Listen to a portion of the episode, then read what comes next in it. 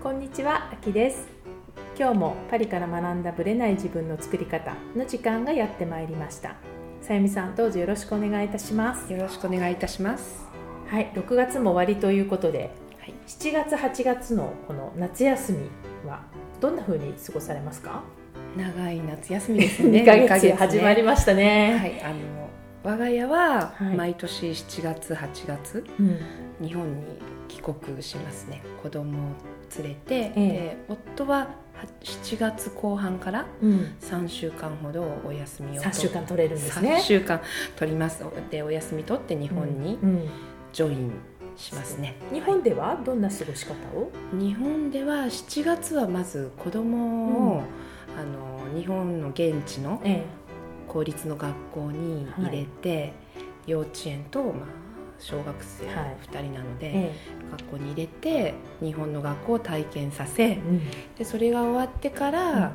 ちょっとゆっくりして、え。えっと、沖縄に行こうかなと思ってます。沖。縄好きですよね、またよく行ってもままたた石垣島 リピーターの人だからね。にもうリピーター。また常に同じところに。石垣島。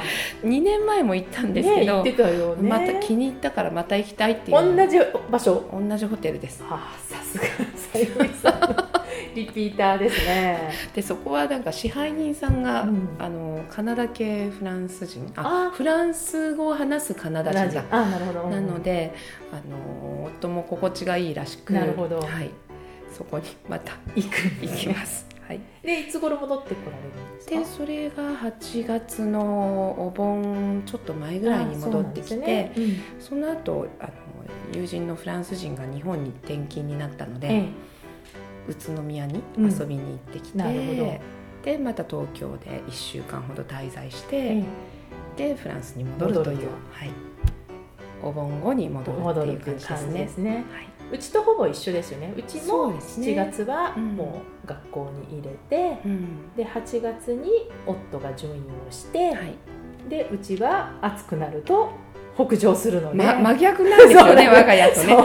だから北海道に行きますでうちはさゆみさんちと違ってリピーターではないので、はい。前回行った北海道とは違う場所のまた違うところにエリアの,、ねはい、あの東のあの知床とか、はい。内側の方にうん。行こうかと思ってるので大体やっぱお盆の後ぐらいにフランスに戻ってくると。大体同じぐらいでですすよねよね。時期的にねね。行くのも帰るのもね、まあ、お互いだから暑い夏を日本で 過ごしてくるということ北で海道はでもきっと涼しくていいんじゃないですか？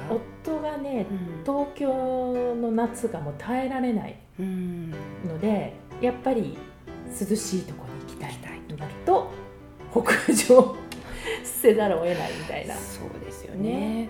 あのうちの夫も東京の夏は辛いと言ってるんですがでも、美味しいレストランが東京にはたくさんあるのでそうですよね。あの例えばジョエル・オプションとか。あ日本のねフレンチで日本に来てるやつフフランスでもあるんですけど、うん。日本の方が美味しいよって言うんです。あそうなんですね。また日本のフレンチは日本の食材を使って、うん。とても美味しく作ってるので絶対に行きたいというレストランがいくつかあるんです。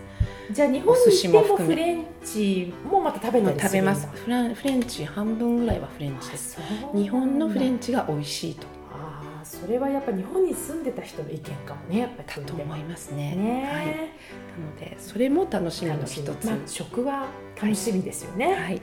はい、じゃあお互い楽しい夏休みを過ごしましょう。はい。はい。それでは本編スタートです。はい。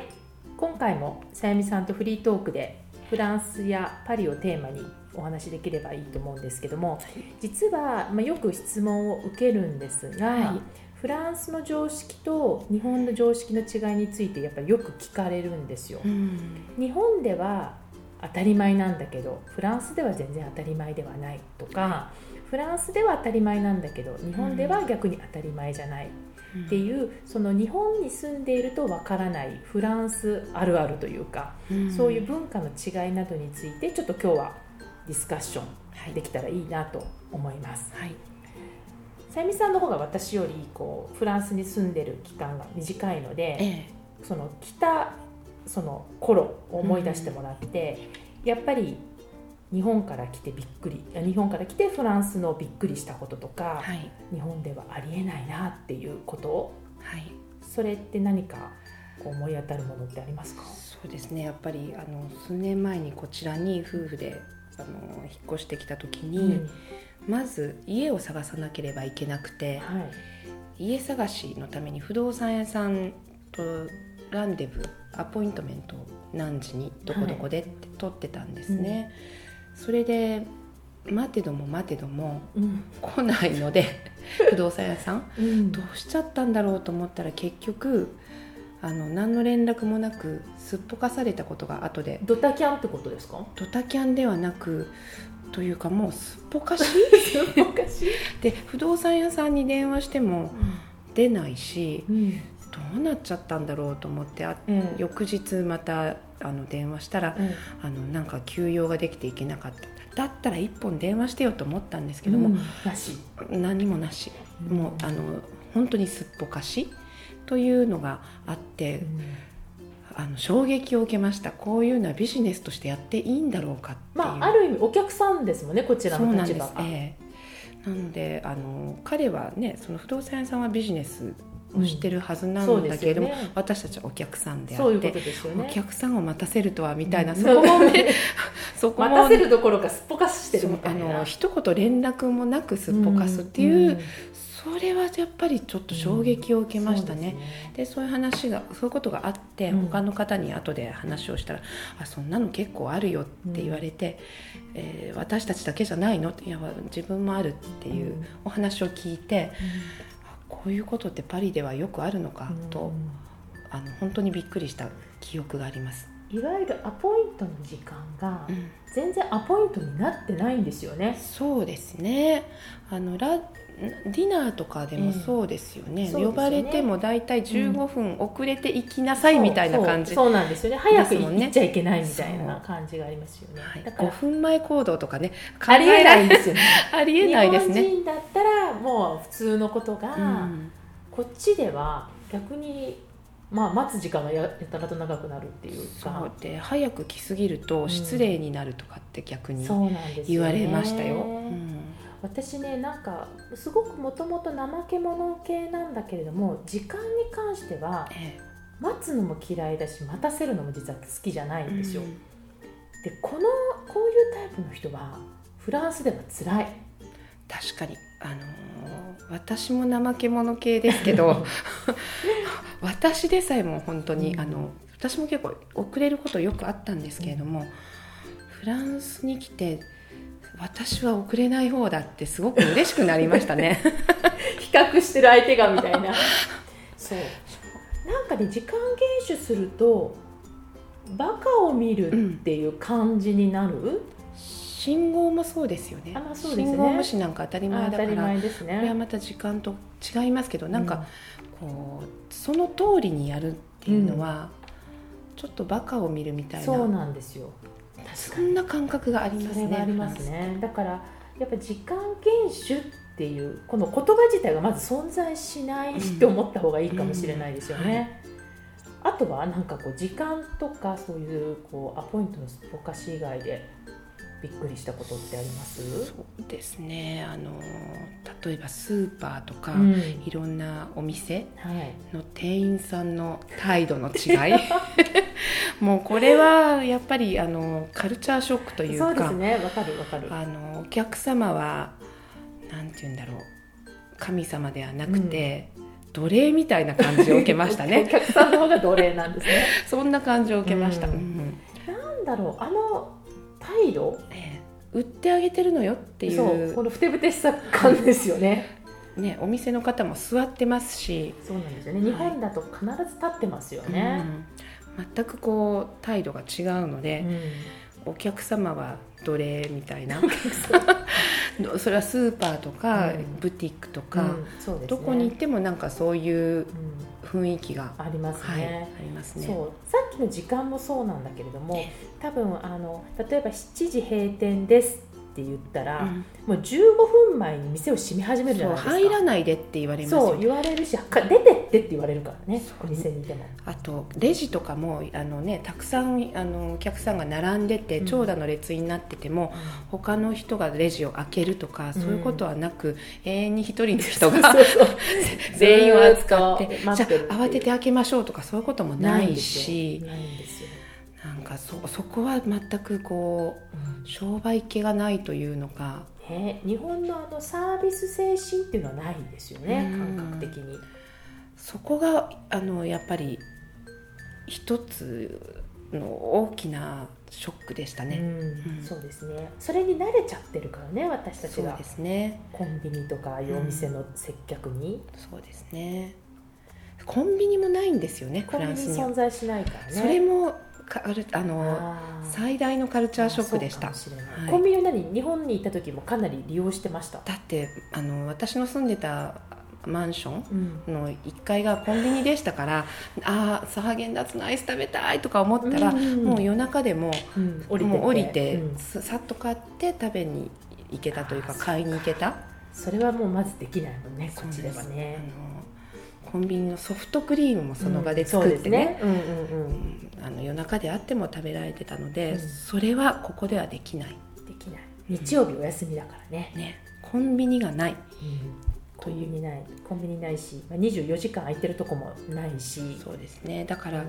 逆にあのちゃんと自分でプランを立てて、うん。今週はこういうものを作ろう。そのためにはこういう買い物が必要だっていうことで、リストを作って買い物をするうんようになりましたっていうか確かに今思ったけど、ん。日本の人に比べてフランスの人ってこうメモを持って買い物してる人多いですよね。皆さん持ってますよね。リストを見つつこう消して聞きながらねやってる人。はい、日本だとこうこまめにうん。買い物に行ってるからか一日その日に必要なものだけ、いう、うん、ね、買えばいいっていうことありますよね。そう確かに。それはありますよね、あと何かあるかな。そうフランスに来て思ったのがう、ん。その私も来るまで言葉としては聞いたことがあったんだけどそのシステム D っていうはい、ありますよね。でシステム D っていうのはシステム D っていうあのデブルイエっていう動詞なんですよね。そうなんですよ。うん。でなんとかやりくりするとか、はどうにかするっていう意味なんだけれども、こう何かなかったから買いに行こうとか何かなかったからもうダメだじゃなくてあるもので何とかしちゃおうっていうのを、このシステムでっていう言い方をするんですけどえこれってすごくこうフランス的というかえ感じしません？最もフランス的なことだと思かもいまし。したれないですよね。どこのお宅に行っても、あれがないからこれで代用してやったとか、うんそういうお宅すごく多多いいですよね。ね。ないからって言って新品を買いに行ったりとかっていうのはあまりしないですよね。ですね、うん。だからやっぱり自分の家の改装とかも、うん。なんかペンキ塗りを自分でやるとか、当たり前ですよね当たりそれってね。ある意味。ね。何かを直すとかうんだからやっぱりうちの夫はそんなにこういわゆる日曜大工系が得意じゃないんだけど、うん。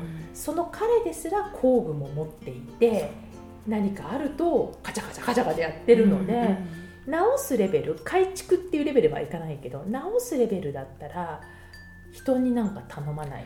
そうですね。あの、ううちの夫も全くブリコラージュ系、うん。あの嫌いなんですけど、うん。できないとかあんま得意ではないんですけど、うんうんうんそれでもトイレとかうん。自分で修理しますよ。しますよね、あれはだからできるできない以前にもうなんかやるものっていう感じなんですかね、うんうん。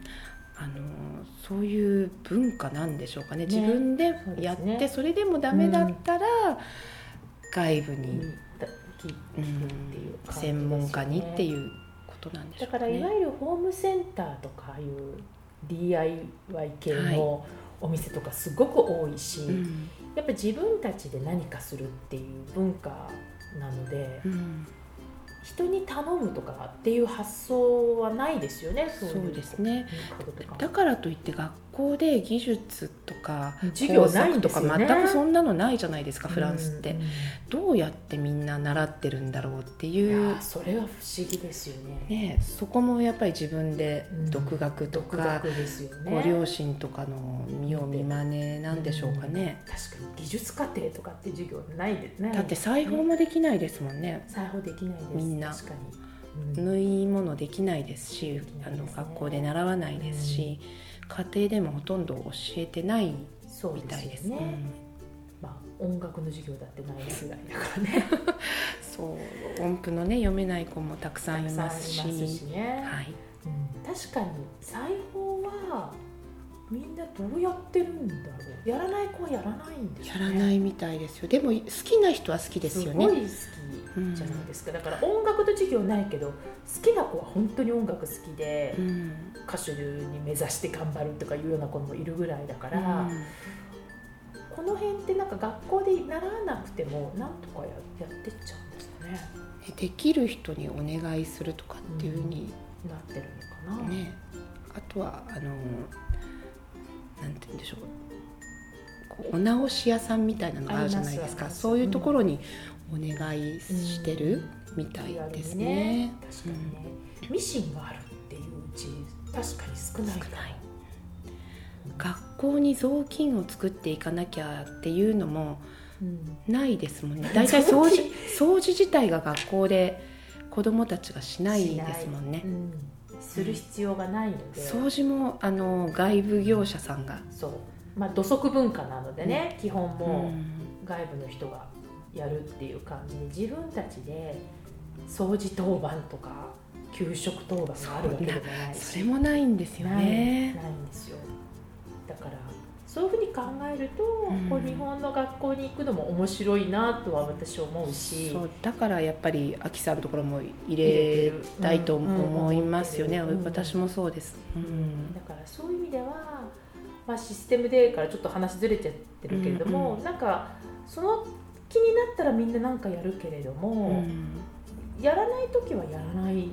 もともとやる文化ではないから。そうですね、うん自分でやらなくても他人がやできるっていうことはその他人に任せて自分でやらなければいけない、うん。なんとかしなきゃいけないものは自分でなん。とかしするっていう、そうういう文化なんでしょうかね。お金をかけずにね、うん。そこは。そうお金をかけないっていうのもフランス的ですよね。だからシステムでとお金をかけないっていうのはやっぱセットですよね、うん。ある意味。そうですね。うん。まあ、いい意味で倹約するし、それをこうケチという人もいるかもしれないけども、はい。前にも話したように経済的だっていう意味がそうなので、うん、やっぱりお金を使わないで何か自分たちでできることをやるっていうところはありますよね。はい。そんな感じですかね今ふっと出てきた、あとでも無駄遣いしない印象がありますフランス人って。ああ例えばどういう意味の無駄遣いですか、あのーなんて言うんだろうこうしょっちゅう外食とかあんまりみんなしないじゃないですか。ね。外食ってフランス結構高いので、うんですね。皆さんお家にお、うん人を呼んだりあホームパーティーみたいな感じでそうね。でおお弁当じゃないですけど、ね、お昼ご飯とかもみんうなん自分でサンドイッチ作ってうん。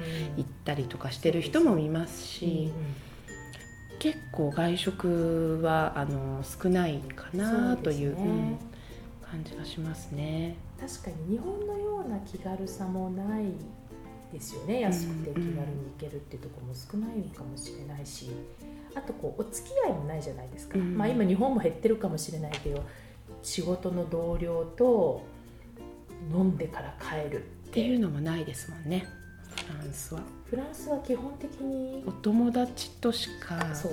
会社の人とご飯を食べる機会はほとんどないですよね。ないだからプライベートには入っていかないっていうのがすごく面白い。のすごくやっぱりこれが象徴的に違うなと思ったのが、仕事とプライベートともう完璧にうん。分けてますよね。そうですよね確かに、だからプライベートな付き合いは仕事の人とはないですよね。ないですね、うん。だから仕事関係の方をあまりお家に呼んだりっていうこともほとんどないですよね。うん。うん。必要がないというか、うんプライベートはプライベートなお友達と一緒に過ごすっていう感じですよね家族とか、はい。だかかそういう意味では本当にあの仕事の話は聞くけど、うん。その人と私もその同僚の方とか会ったことないし、うん。合わされる機会もあんまりないですよね。ほとんど会ったことないですね。ね。主人の同僚の方たち。はほとんど、うん。だからその辺は仕事とプライベートはきっちり分かれてるなっていう感じがしますね。はい多分これってもまた違った側面でいろいろ出てくると思うので、うんまた別の機会で話ができたらなと思います。はいはい、ありがとうございました。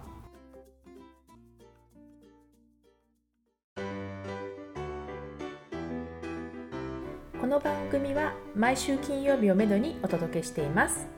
確実にお届けするための方法として iTunes や Podcast のアプリの購読ボタンを押していただければ自動的に配信されますのでぜひ購読のボタンを押してください。また皆様からの質問感想をお待ちしています。パリプロジェクトで検索していただきそちらのお問い合わせからポッドキャストを選んでいただき質問や感想を送ってください。どしどしご応募お待ちしています。また来週のパリから学んだブレない自分の作り方をどうぞお楽しみに。さゆみさんありがとうございました。ありがとうございました。秋でした